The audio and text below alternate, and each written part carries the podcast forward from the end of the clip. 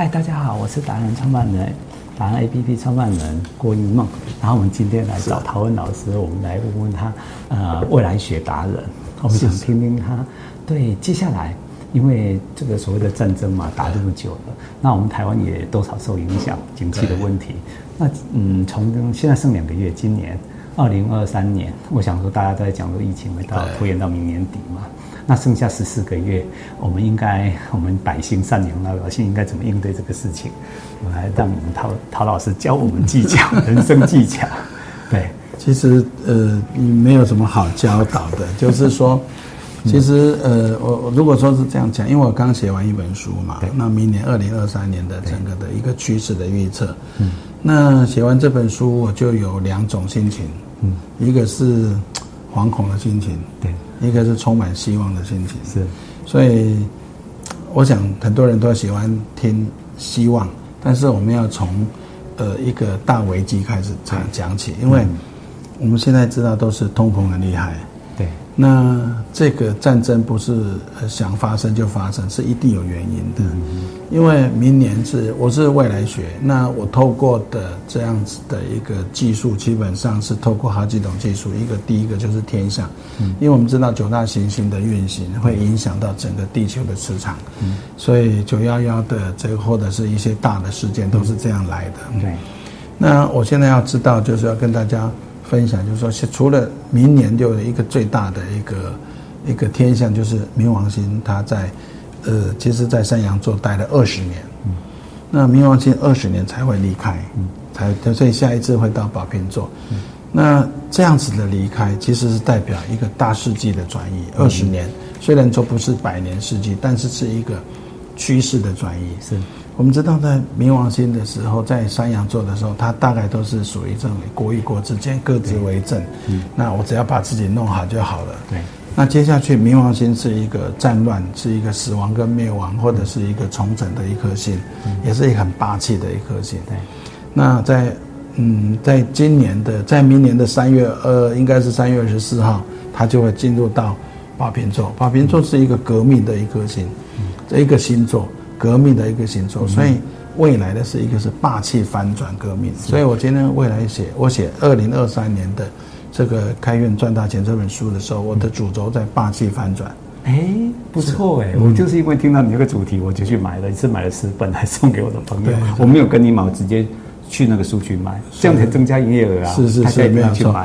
所以就是霸气反转，但是你要知道说，你的霸气反转，你到底是用对方法了吗？对。那现在来讲，另外一件事情就是，你看政治是政治的心，就是冥王星，它到了革命的地方，所以接下去的战争不会只有在乌克兰跟俄国。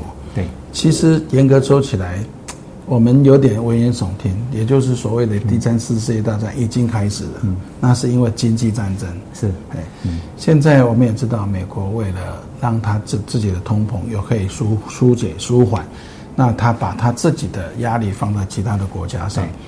那这个呃，当然是一个呃国际上的一个写实、一个现实的一个现象，但是也是一个天心结构的一个写实。对。但是话要说回来，如果说我们了解这样子的趋势，已经了解了，那如果你会掌握趋势，你会去解读趋势，你会运作这个趋势，其实我们参加的就是。呃，霸气翻转，也就是让我们参加所谓财富重新分配的行列。嗯，所以明年是一个财富重新分配分配的一个叫做起始年。对，那未来的二十年，所以我的工作就是在未来这一年当中，我教导有缘的朋友们。对，那你怎么去掌握这一年？这是一个起始。对，那未来的二十年就在这里。嗯，我们我们想偷偷问老师，应该怎么掌握？因为难得那么机会采访你嘛，对不对？对，你要教我们一些秘诀。明年这样十二个月里面，嗯，对，好。那如果说我们现在回到东方命理的角度来说，嗯，我们知道东方命理的风水学有很多种，但是其中一个风水学跟天象有关系的，就是三元风水。对，三元风水就讲的行星的运转，我们知道它一一百。八十年为一个单位，所以呃，在过去的呃这个我们的钦天监，我们的呃我们的先先前前辈们认也研究了，大概九大行星在一百八十年就会出现一次所谓的九星连接。那换句话说，每二十年就会有一个改变。那明年是下元，一元两元的元，下元八艮七八九的八艮就是艮卦的艮，下元八艮运的最后一年。嗯，那二零二四年就是另外一个新纪元的开始。嗯嗯，好，现在符合冥王星了，所以你看看冥王星，它在二零二三年的三月十四号开始会进入到宝瓶座，五月十号又会逆转，逆转到大概六月中，它又回到又回到山羊座，所以在二零二三这一年是调整年。对，那我们的元月来讲也是一个调整年，因为八月会到九运。九运是什么？九运是所有的秩序重整，嗯，秩序重整，秩序重整。对，也就是说，我们现在所知道，就是欧洲，比如说我们的欧盟里面，不管你是 Apple 系统、Android 系统，以后你的插头只有一种。对，这就是一个开端。对，以后所有的规格会变成这样的一个规格，一个一个规格一样。是啊，是啊。好，所以这个是要。那如果说你嗅得到这个商机，那这个期呃这个秩序重整的商机，你知道了，那基本上你就会赚，你就会诶、欸、发现到财在财在呃财富在哪里？对。那另外这个离卦九离代表的是什么？九离代表是一种系统。嗯。所以如果说您的系统，你要把你的公司的系统建构好，那只问系统，不要问人。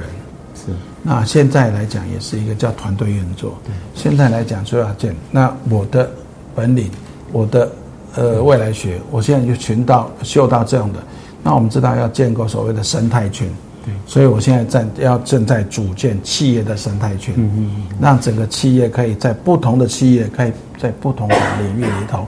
那它可以互相来搭配，然后互相来分享资源，变成这是一个很大的一个企业平台生态圈。这个二零二三如果这个办得到，那未来的二零二四开始的二十年。